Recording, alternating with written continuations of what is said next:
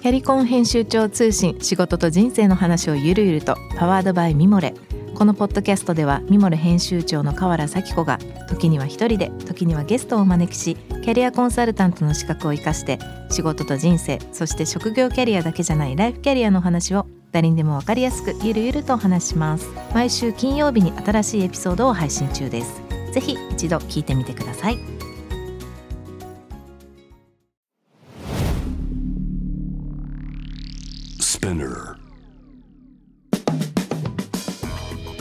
ナビゲーター中道大輔です。Vision to the Future with Forbes Japan このポッドキャストは物こと人の魅力を引き出すことで日本のカルチャーの価値を再定義し世界と共有するコミュニティプログラムです。 Forbes Japan Web とは記事として連動し音声では SPINEAR を通じて主要リスニングサービスにてお聞きいただけます。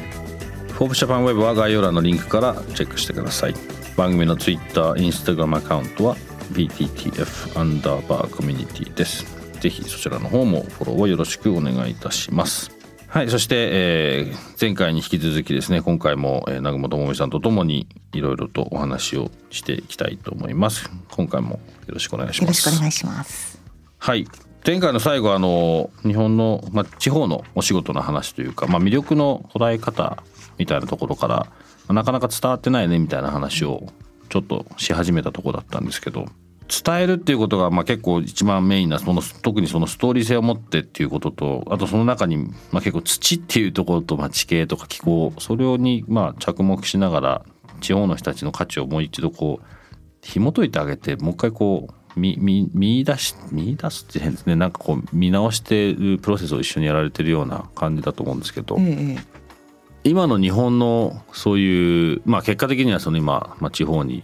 特化してるというよりか多分まあ結果的にそういう仕事が多くなってると思いますけど、はい、課題ってどういうふうに今見てます、えっと、地域の課題？地域の課題というもそうですし、はい、まあ、例えばすごく大きな話で言うと地地方今地方再建とかいろいろこう、まあ、国全体でやろうやろうって言ってやんなきゃいけないっていうのみんな分かっててでも、うんうん、おそらくどうしていいか分かんなくて、はい、実際あまりそれが数字なり形になってこう成功事例っていうのがまだまだそんなに多くないっていう印象を受けるんですけど、はい、まあ、そういった意味での、まあ、少し広い面での話かもしれないですけどそれをこう日々いろんな方々と接してる中で、なんか課題意識ってありますか？そうですね。地域の方はまあ、まずその自分の魅力に気が付いてないっていうことがまず一つ、うん、なんか最初それに気が付いたのは北海道のトマムっていうところがあるんですが、うん、そこで、えーと、取材をしてる時に鹿の群れが10匹ぐらいバーッと通ったんですよ。でわーと思って「見た見た!」みたいな感じって言ったらその地元の人は「ああ通りましたね」みたいな感じなんですよ。ひょっとしてあなたは今犬が通ったぐらいに思ったんですか？って聞いたんですよ。そしたら「ああうんうんちょっと近いかな」みたいなことをおっしゃって、うん、そうかとこれをあのわーって思うのって、よその人なんだって思ったんですよ。でそうするとそのやっぱ地域にいる人ってなかなかその自分の魅力に気が付かないっていうのはその北海道のその鹿的なものが、まあ、よそにもあってそれを強みにした方がいいと思っていて各地域のね。でそれを、えーと、と東京の真似とかあまた要するに東京でまあ、変な話ですよ。東京でスタバが流行ってるから俺のところにも使ろうみたいな感じでやると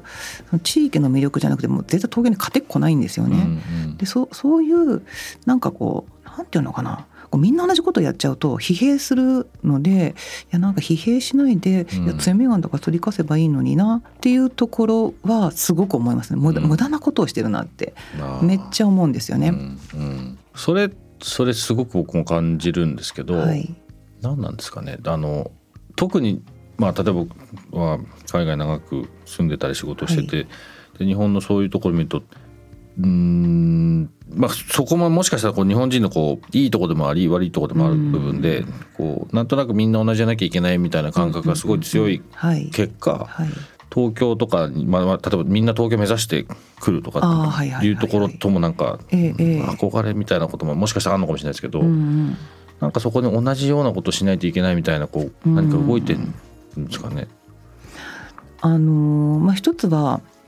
まあ一つは自分の、えー、と魅力に気が付いてないっていうのがまあ大きいんですが、うん、それはなんでかっていうとやっぱりメディアがとか言って私今メディアで喋ってるんであれなんですけど。メディアの問題点はね この番組で何度も言ってます。日本のメディアは考えなきゃ変わらなきゃいけない。その地方に行くと私必ずタウン雑誌を見るんですよ。うん、でそのタウン雑誌に載ってることって、うん、あの首都圏のメディアには載ってなかったりするのとあとなんかちょっとやっぱり変なんですよ。うん、あのあのいい意味でユニークで。うんうん、でそういうようなものが地域の人で見てる人は見てるんですけれども地域の中でやっぱりこう東京がなんていうのかな偉いみたいな感じで、うんうん、やっぱその首都圏媒体ばっかり見ちゃうと、うん、なんか東京への憧れ感とか持っちゃうんだろうなって、うん、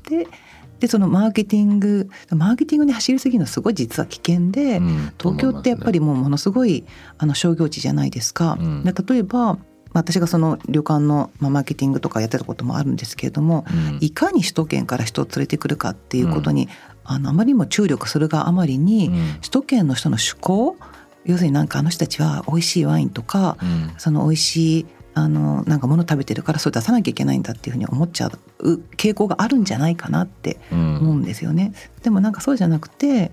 地元の人に好かれる。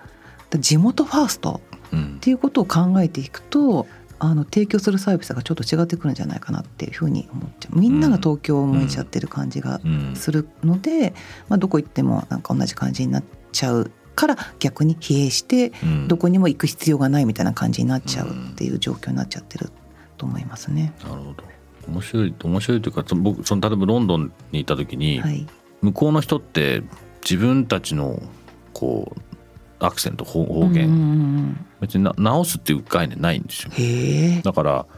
ニューキャッスルとか、はい、まあ、例えばスコットランドとか、はい、北アイランドとか、まあ、特にあの、イギリスでいうと北の方の人たちってやっぱりアクセントがものすごい強くて、昔学生の頃アイリッシュロンドンのアイリッシュエリアでのパブでこう仕事して、まあ、バイトしてる時に、全く言ってることが分かんなくて、はい、でそしたらその人やっぱローカルのパブだからもう毎毎弱要するに自分のグラスがあるわけですよ、うんうん、そんなのも 言われてなくて普通に入れたら、はい、お前俺のグラスこれじゃねえみたいな感じを言ってんですけど、うんうん、それなりに英語喋ってたんですよ、はい、それなりに英語喋ってましたけど、はい、全然分かんなくて、うん、でさらにそれがロンドンのど真ん中にこうそういうのが存在してるっていうのとか、そっからあこの人は要は日本人の感覚の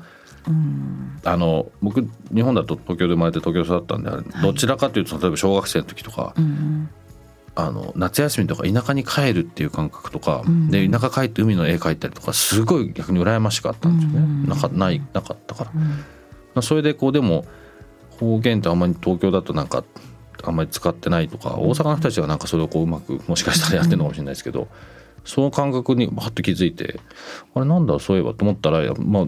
イギリスの世の中ってまあ多分日本以外は結構ほとんどそうなのかもしれないですけど、うん、変えてないなって思って、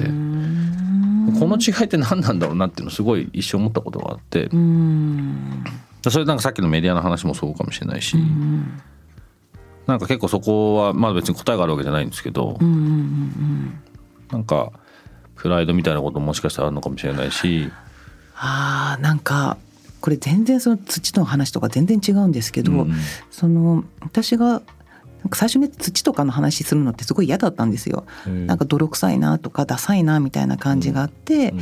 もうちょっとかっこいいことを言いたいのに、うん、なんかちょっと恥ずかしいと思ってた時があるんです。うん、だけどそれがちょっと変わった転換点っていうのがあって、あのー絵を描き始めたこと実は。全然関係ないんですけど。でねその時に気が付いたのが、うん、あのーちょっとそこのデッサン教室がちょっと普通ではなくてあデッサン教室あじゃあ結構本気の自分で絵描こうっていうえっ、とねそうそう。だけどちょっとそこのねデッサン教室が違ってて、うん、見たものを描くんじゃないですよ。感じたものを描くんですよ。でそうするとねそうするとちょっと答えを言ってしまう答えっていうか私なりのその私なりの答えです。私なりの答えを見るとああ日本人って好きなものを好きって言えない人だって恥ずかしくて。だからその映画何が好きって言った時とか本何が好きって言われた時にそのかっこいいこと言わなきゃいけないとかその絵とかもねその写実的に描くとうまい下手って分かるじゃないですか。こう対象物があるから。そうするとそのうまい下手みたいなその感覚になっちゃうとちゃんと描けないと下手になっちゃうってでなんかそういう中であの感じたものってあの合ってる合ってない関係ないじゃないですか。でそのデッサン教室は重さと食感、食感っていうのっての感触ね、と動きを書くんですよ。へえ面白いそれ。見たものじゃないんですよ。そうするとこれ違うよねって絶対誰も言えないんですよ。そうですね。はい。でそれをやった時にあこの感覚は日本人に必要なんじゃないかって思って、うんうん、でそうなんだと。好きなら好きでいいじゃんとか、その自分の感覚に自信を持つことができて、うんうん、でそこからその好きなものを好きって誰も見てない映画とか、うんうん、そのすごいなんかあの B 級的なものとか三流の映画とかでも、うん、いいじゃん私好きなんだからってことが堂々として言えるようになったんですよね。なんかなんかその絵の描き方、でその写実的に描くようなもし訓練を小学校とか幼稚園の時にしてるんであれば、うん、なんかそこをちょっと変えるだけで、否定されない、うん、し自分の感性に自信を持てるようになるんじゃないかなって、うん、あのデッサン教室の時に思いました。そのデッサン教室面白いですね。ちょっとすごい後でちょっといやめちゃくちゃ面白い。もうね。どっか近くにあるんですか？いや大磯なんです。私大分出身なんですけど。あそうなんですか。そうでもこの絵をこれにねむさびに行ってる子を呼んだんですよ、うんうんうん、でそしたら「いやもうこんなこと大学で教わってない」って。絶対面白いですねそれ、うん、石石とかの重みを書くんですよ、うん、へえ重みを書くっていうのは感覚的にどうなんですか？分かんないですもんね。だからすごいなんか違うこと考えるんでしょうね、きっと。うん。影とかで表現するんですか？それいろ人いろいろあるのか。それをね、うん、どう表現するかってところがまたミソで、ねうん、私はこれで重みを表現しましたっていうのを、あのやればいいので、ね、嘘でしょっていうのは絶対ないんですよね。そういうその感覚を否定されないっていう、あの他の、ね、国ってそのさっきおっしゃったみたいに、その何方言みたいなものをバカにしたりしないんですよね。うん、でも日本人ってなんかズーズー弁笑ったりするじゃないですか、うんうん、でもそれをその自信を持てない何かっていうのがあって、そのやっぱ自信を持つっていうのはどうすればいいのか分かんないんですけども、うん、私自身のあの経験からすると、うん、その自分の感覚にまず自信を持つっていうことを大人にやなってやったので、うん、そのおかげで今の私があるかなと思いますね。なんかあのこの番組でもそうなんですけど教育の話ってなんだかんだ結構このテーマでいくと大体結構行き着くんですよね。はいはいはい、で、まあ、今みたいなその自信を持ってその昔にそれを教えてもらえたらって、でこういう話多分たくさん出てるんですよ、きっと。でもあんまり変わっていかない、まあ、もしか変わってってるのかもしれないんですけど、はい、そうそこに結構やっぱ一番この例えば次の30年というか、はい、まあ、そもそもこういう番組やらなきゃと思ったのも自分の子供、うん、今14と12なんですけど、はい、彼らが僕らぐらい、まあ、40まあその時30後半とか40ぐらいになった時に、うんはい、自分が日本人としてこう誇りを持てるようなことがなくなって要するに文化とか結構なくなっていっちゃうなってこのままいくと、やばいっていうのがあって、なんかそもそもこんなこと言い始めたっていうのは、まあ、もうちょっとずいぶん前のきっかけですけど。うんその時のやっぱ人そう考えるとその教教育のパート、はいはい、そこか多分変わんないと結局何も変わんないんじゃないかなって何もって言うとちょっと広いですけど、はい、すごく変えなきゃいけない大きなパートなんだなでその中の一番結構大きなところの一つにその人としての自信とか、日本人としての自信みたいなことがすごい大事なんだけどなこれどうしようみたいなのが。そうですね。でもなんか私もねその教育ってすごいめちゃくちゃ重要だなと思っていて、うん、ただなんか全部教育のせいにすると例えばですよ、大きくなった大人の人って小学校からやりなすわけにいかないので、うん、なんというかじゃあどうしたらいいんだみたいな話になっちゃうんじゃないかと思ってるんですよ。うん、だからまあその教育はどうしなきゃいけないかっていうことと、あとはあのまあ、大きくなってなかなかその教育のなんかそういうあの、まあ、いわゆるリカレント教育みたいな、うんうん、ああいうようなあのマインドがあの起こりにくい世の中になっているので、うん、そういう人たちにとってどういうふうなあの、まあ、リカレント教育ですねをすればいいのかみたいなところはちょっと考えた方がいいなと思ったりはしますね。うん、その中ですごいメディアが問題で、はいうん。うん、メディア変わんなきゃそこその教育の次というかもう一つ、メディアの、まあ、メディアだからメディアの力って強いじゃないですか。はい、いろいろこういろんなチョイスが増えてるとはいえ、はい。うんうん、そのマスに言わなきゃいけない、はい、まあ、テレビとかまあ、まあいいいいというか、まあ、もう変えらんないし、い、いかなと思うんですけど、そうじゃないのがもうちょっとそのこうそれこそあの本物っていう言葉だったらあれですけど普遍的なことに対してもうちょっと目を向けたりとか、うん、あの外と例えば外っていうのはまあ例えば地方と東京でもいいし、東京もしくは日本と世界でもいいと思うんですけど、うん、なんか外との接点をその伝える側の人がもっと持たないと、うんはい、それを聞いてる側は多分すごいこう限られた情報を限られた範囲の中でこう料理されて伝わってる気がするから、うん、なんかそうそういうのとかもそうさっきメディアの話出ましたけどメディアはもう本当に今変わらないと結構大きな問題だなっていうのそうですねまあでもなんか今ってその1億総メディア時代とかってずっと言われて久しいですけれども、うん、果たしてまあ、フェイスブックとかね、うん、まあ、あのインスタとかありますけれども果たして本当にその自分の考えで発言している人がいかほど作用にいるかなっていうところが、もう一つ課題かなと思っていて、うんつまり何が言いたいかっていうと誰かが言ったことをさも自分の言葉のように言ってるっていうのは、いや思考停止になってるその個人もいるなと思うんですよ。うん、だからそのメディアはメディアでやんなきゃいけないことがあると思うんですが、うん、そのえっと多くのそのまあひょっとしたら72億の地球人かもしれないんですけども、うん、その自分の考えではなく誰かが言ったことを言ってるだけだと広がっていかないなって思っているので、うん、やっぱりその自分の、まあ、ちょっとなんか人を傷つけるとかそういうのはちょっとちょっと全然違う次元の問題として、うん、自分が考えていることを言う、うん、でもその前に自分の頭で考える。っていう訓練が、えっと、必要だなと思います。うん。そうですよね。これ、うん、自分の頭で考えるってなんと別にそんな難しいことじゃないと思いますけどでも結構の人が難しいと多分感じてるのかそれそれ自体も感じてないのかみたいな状況じゃないですか。そうね。なんかね私これまた余計な話なんですけど、うん、ある時に、うん、あの私がまだ星野リゾートの時に、うん、ちょっとある提案をしたんですよね星野社長に。そしたらそれダメだって言われて、うん、あのプレス発表会やろうと思ってたんですけども、うん、こういうやり方やりますっていうふうに申し上げたらあのそれダメだからやめてって言われて、うん、でも何がダメかは全然分かんないんですよ。それであのー、まあ、こうでこうでこういうことやろうと思ってるんですみたいな話をしたんですけどいやいやそれね全然南雲さん考えてないからちゃんと考えてよって言われたんですよ。でその時にその時私何歳の時な？40歳4043ぐらいな時なんですけど、うん、考えるってなんだろうって言って野谷茂樹さんの本を読んだんですよ。で初めて考える時のことの時のようにっていう本があるんですけれども、考えるにお作法があるんだってことを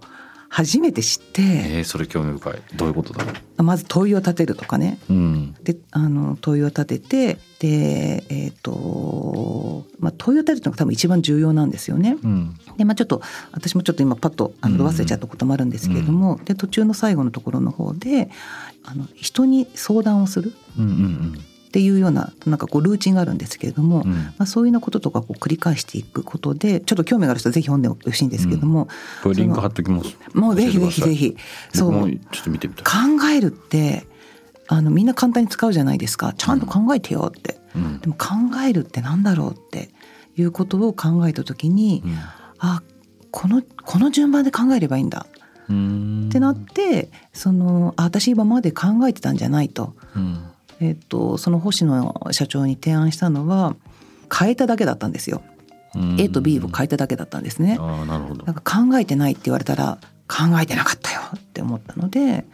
だからやっぱ問いの立て方とかっていうことのあの、まあ、お作法に沿ってやっていくと、まあ、思考停止にならない。うんうん。だからなんかその一般的に言われてる、まあ、考えるとか、うん、まあ他にもあるよね。なんか絵を描くとかもそうなのかもしれないんですけど絵を描くとは何ぞやとか、うん、まあ、日本語辞典なのかもしれないんですけどもそういうようなものをちょっと突き詰めて考えると、うん、事の本質が分かってくると思います。うんうん、なんかそうですね考えるって確かに、うん、なんか今自分の子供に言ってるの自分がいるって ちゃんと考えるってよく言ってんなと思って。うん。そう。だけど考えるって何っていうところは確かに伝えてなかったなみたいな。あの時はもう本当にねなんかね雷を食らった感じで、うん南雲さん考えてよって、うん、考えてないから、うん、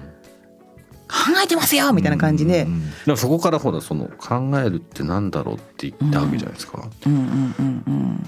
そそれがむむっちゃジャンプっていうかそうね考えるってなんだろうって考えてよって言われて考えるってなんだろうってなかなか発想が展開いかないですよね。きっと。そうですね。多分それがえっ、とひょっとしたら私が大学で学んだことかもしれないですね。うんうん。あの大学ってやっぱりその問いを立てる、うん。あの問題問題発見型解決っていう手法なんですよね SFC がね。問題をは発見するっていうことが一番難しいんだっていうことを、あのまあ、みんな言ってるんですよ。ね学術会って多分みんなそういうこと言ってると思うんですが、そう何が問題かっていうことをうん。考えるということをそこで学んだおかげで、うん。その星野がなんか全問答に言ってることを、うん。あのあひょっとしたら私の課題は考えるなんだうん。って思ったんだと思うんですよね。うん。だからあれはやっぱなんか大学に行ってなかったらあの時 SFC に行ってなかったら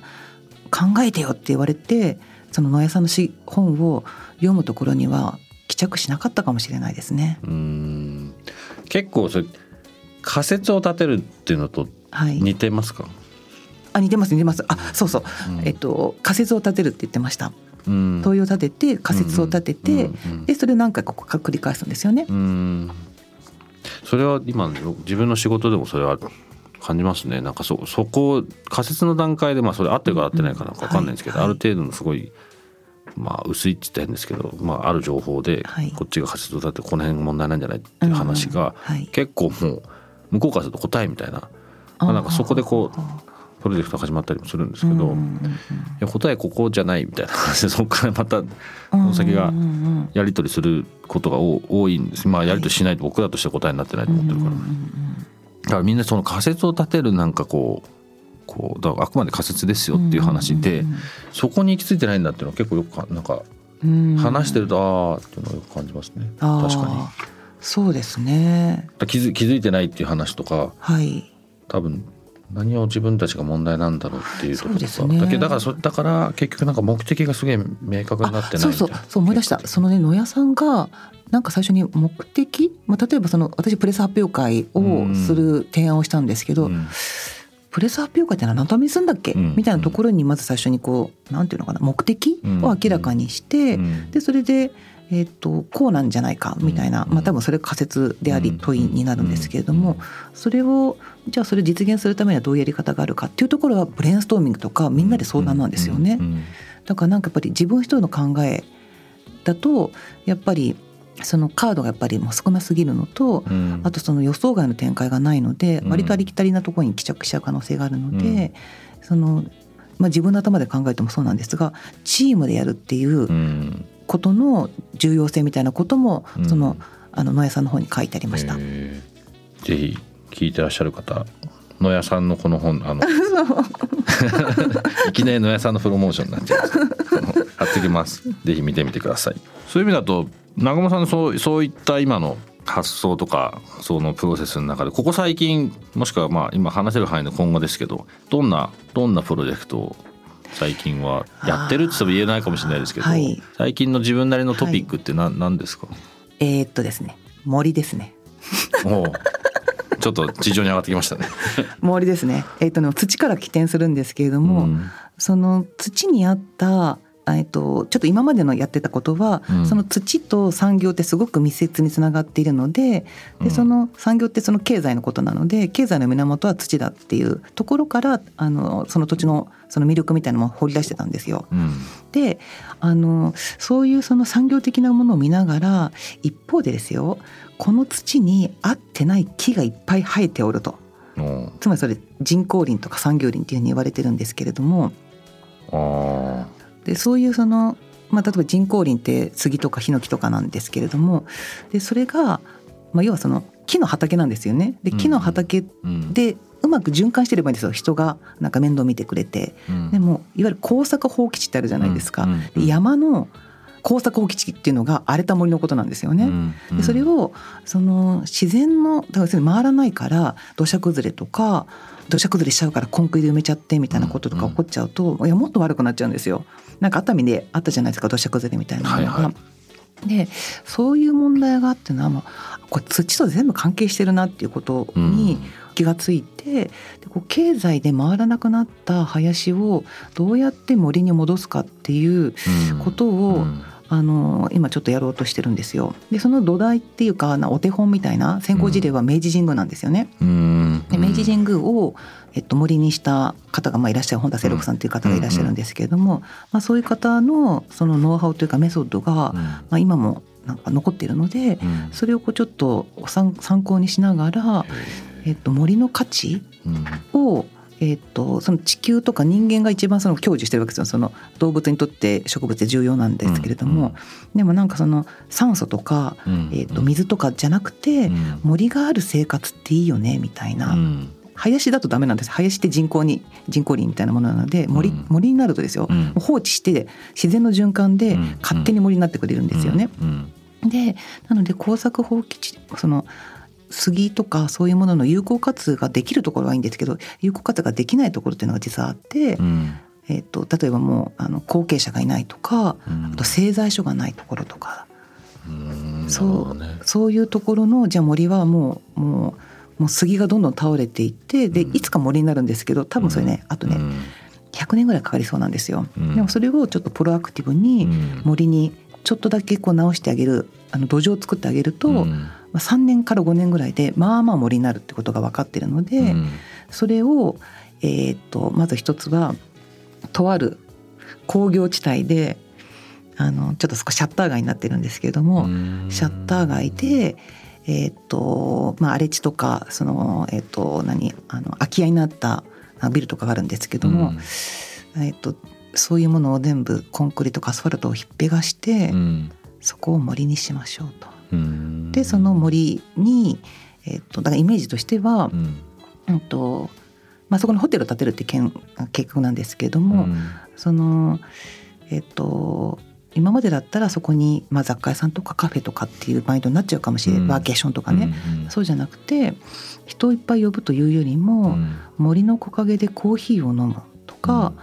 えっ、ー、とまあなんかこう子供がリスと追いかけっこしてるのを親が見つめるみたいな感じの、うんうん、そういう過ごし方で本当は1,000人に、えーと、1,000円払ってもらいたいっていう、まあ、そういう売上規模を考えてるんだとしたら、うんうん、100人に、まあ、例えば1万円払ってもらえるような価値のものができるんじゃないかなと思っていて、うん。うん、そういうそのその森にするってなんかちょっと夢があるなと思っているので、うん。うん、そういうような、えっと、なんかこう未来価値みたいなようなものを、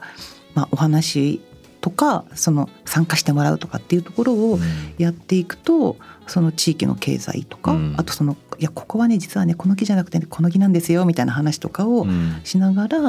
あのまあ、地域の方たちに、まあ、ちょっと参加してもらいながらこうあの森を作っていくっていう、うん、なんかそういうあのなんだ人工物今では人工物も作るんですよこれからも。だけどいやそれと森の融合みたいな感じのこととかをうまく考えていくと、うん、ちょっと持続可能性が高まるような街づくりになるんじゃないかなってちょっと思ってます。へなんかそのすごく日本人っぽいちゃんとその、うん、芯のある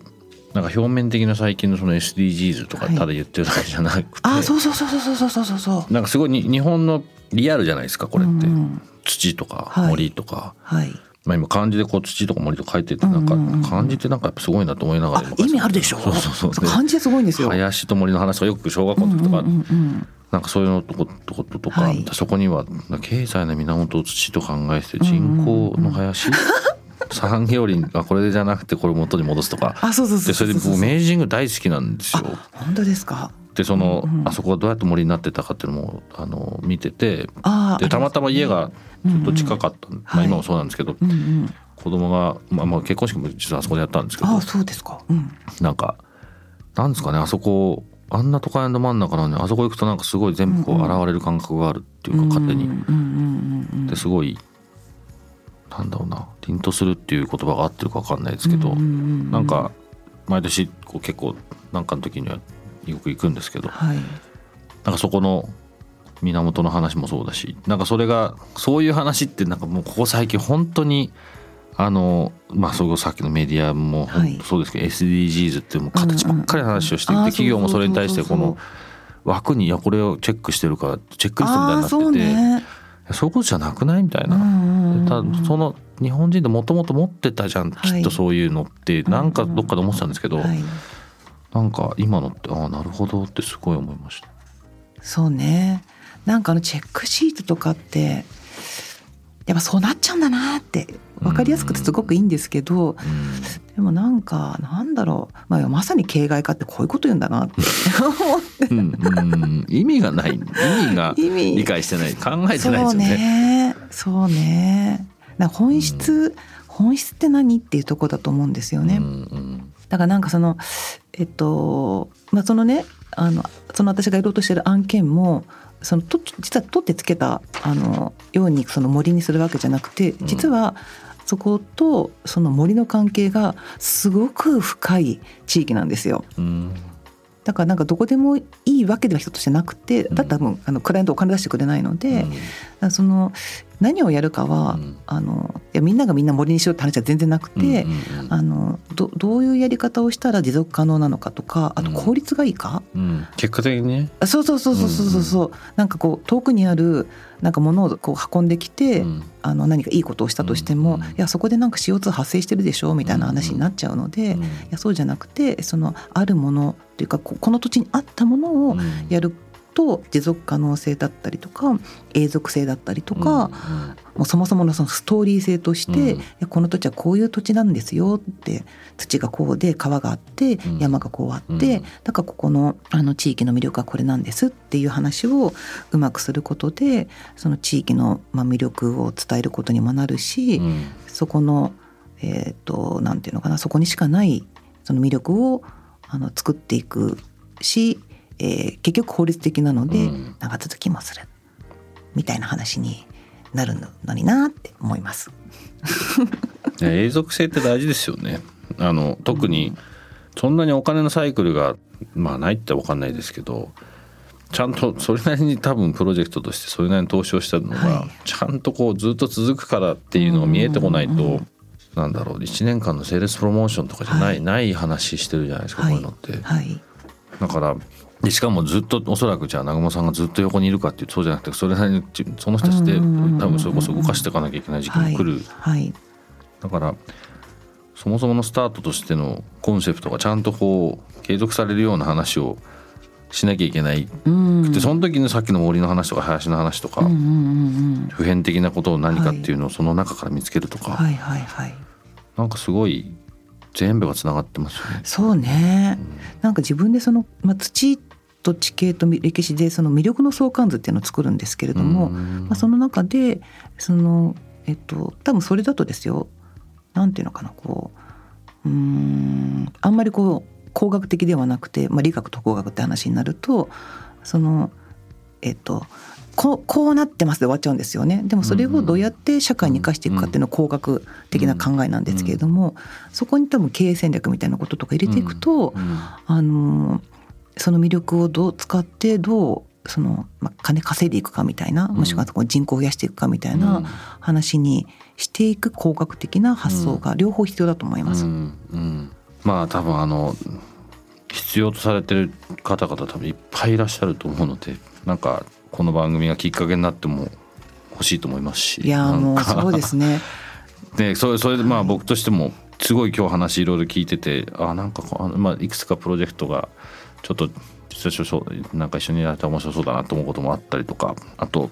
なんかその時にすごい今日の話とかあれですねその普遍性のこととかさっきの話じゃないですけど、うんうんうんそういや今今地方創生とか、はい。この地方の話って、まあ、多分いいろんな人が今してるじゃないですか、うんうんそういう人に聞いてほしいいと思いました。そうみんなと同じことしない。うん。みんなも日本全部同じ問題女性問題だったりとか、うんシャッター街みたいな問題考えちゃってるので、うんそれになんかこう惑わされないで、女性のなんか社会進出とかっていやそれあの全国 みんな同じ問題だから、うん。それに注力してもしょうがないでしょと。うん。なんか全然違うところに注力したして結果としてそこのところの問題が、ねうん。はい、解決されるっていうことの方があのなんか健全なように思いますね。いろいろともう少しも聞きたいんですけど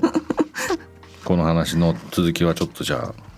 別の場所で聞かせてください。はい、ぜひぜひ。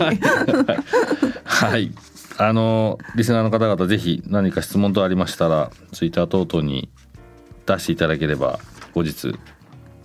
返信いたします。いろいろと僕も参考になりました。本当どうもありがとうございました。いえいえありがとうございましたはいということで2回にわたりましてお話を伺いました。南雲智さんでした。どうもありがとうございます。ありがとうございました。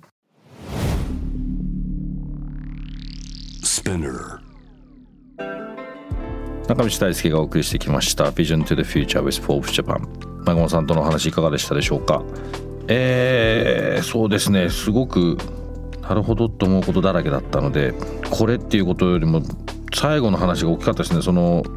まあ、森林っていう部分の捉え方、まあ、そもそも土ですか。土を土っていうとこの着眼点から森と林っていう風に話が広がって結局ビジネスとしてのその話が永続性っていうところにつながっていくっていうところは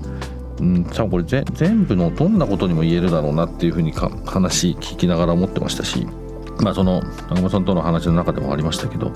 本当にその表面的なことじゃない話に物事をやっぱ転換していかないと長く当然続かないですしそういったことを少しこの2回の話を通じて僕自身は感じましたし是非聞いてる人に何かしらヒントがあるといいなと思って先週今週は 話ができたなと思っています。ぜひ感想を皆さんからも聞かせてもらえたらなとも思いますこのゲストトークエピソードは毎週月曜日に配信されます。同時に Forbes Japan Web にて連動したコンテンツが公開中です。またショートコンテンツ Vision to the Future Stories と題しまして毎週水曜日金曜日に Forbes Japan よりピックアップしたニュースをお届けしております。スピナーのほか Spotify、Apple Podcast、Amazon Music などでもお楽しみください。え先ほどもお伝えしましたけどももし質問感想とありましたらぜひ、えー、番組のツイッターアカウント VTTF アンダーバーコミュニティにお寄せください Vision to the Future with Forbes Japan、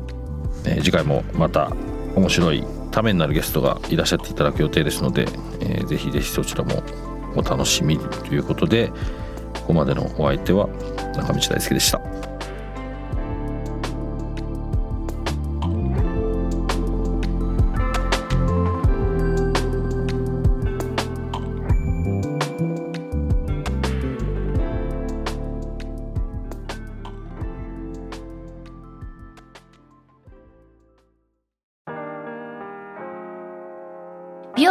神崎めぐみと編集者の大森洋子でお届けする雑談ポッドキャストウォンと私のお名前なんての？ふと私って誰なんだ？と自分がぐらついてしまうそんなあなたと毎日を楽しくするサバイバル術を一緒に考えていきます。ウォンとは毎週水曜日朝5時に配信。ぜひお聞きのプラットフォームでフォローしてください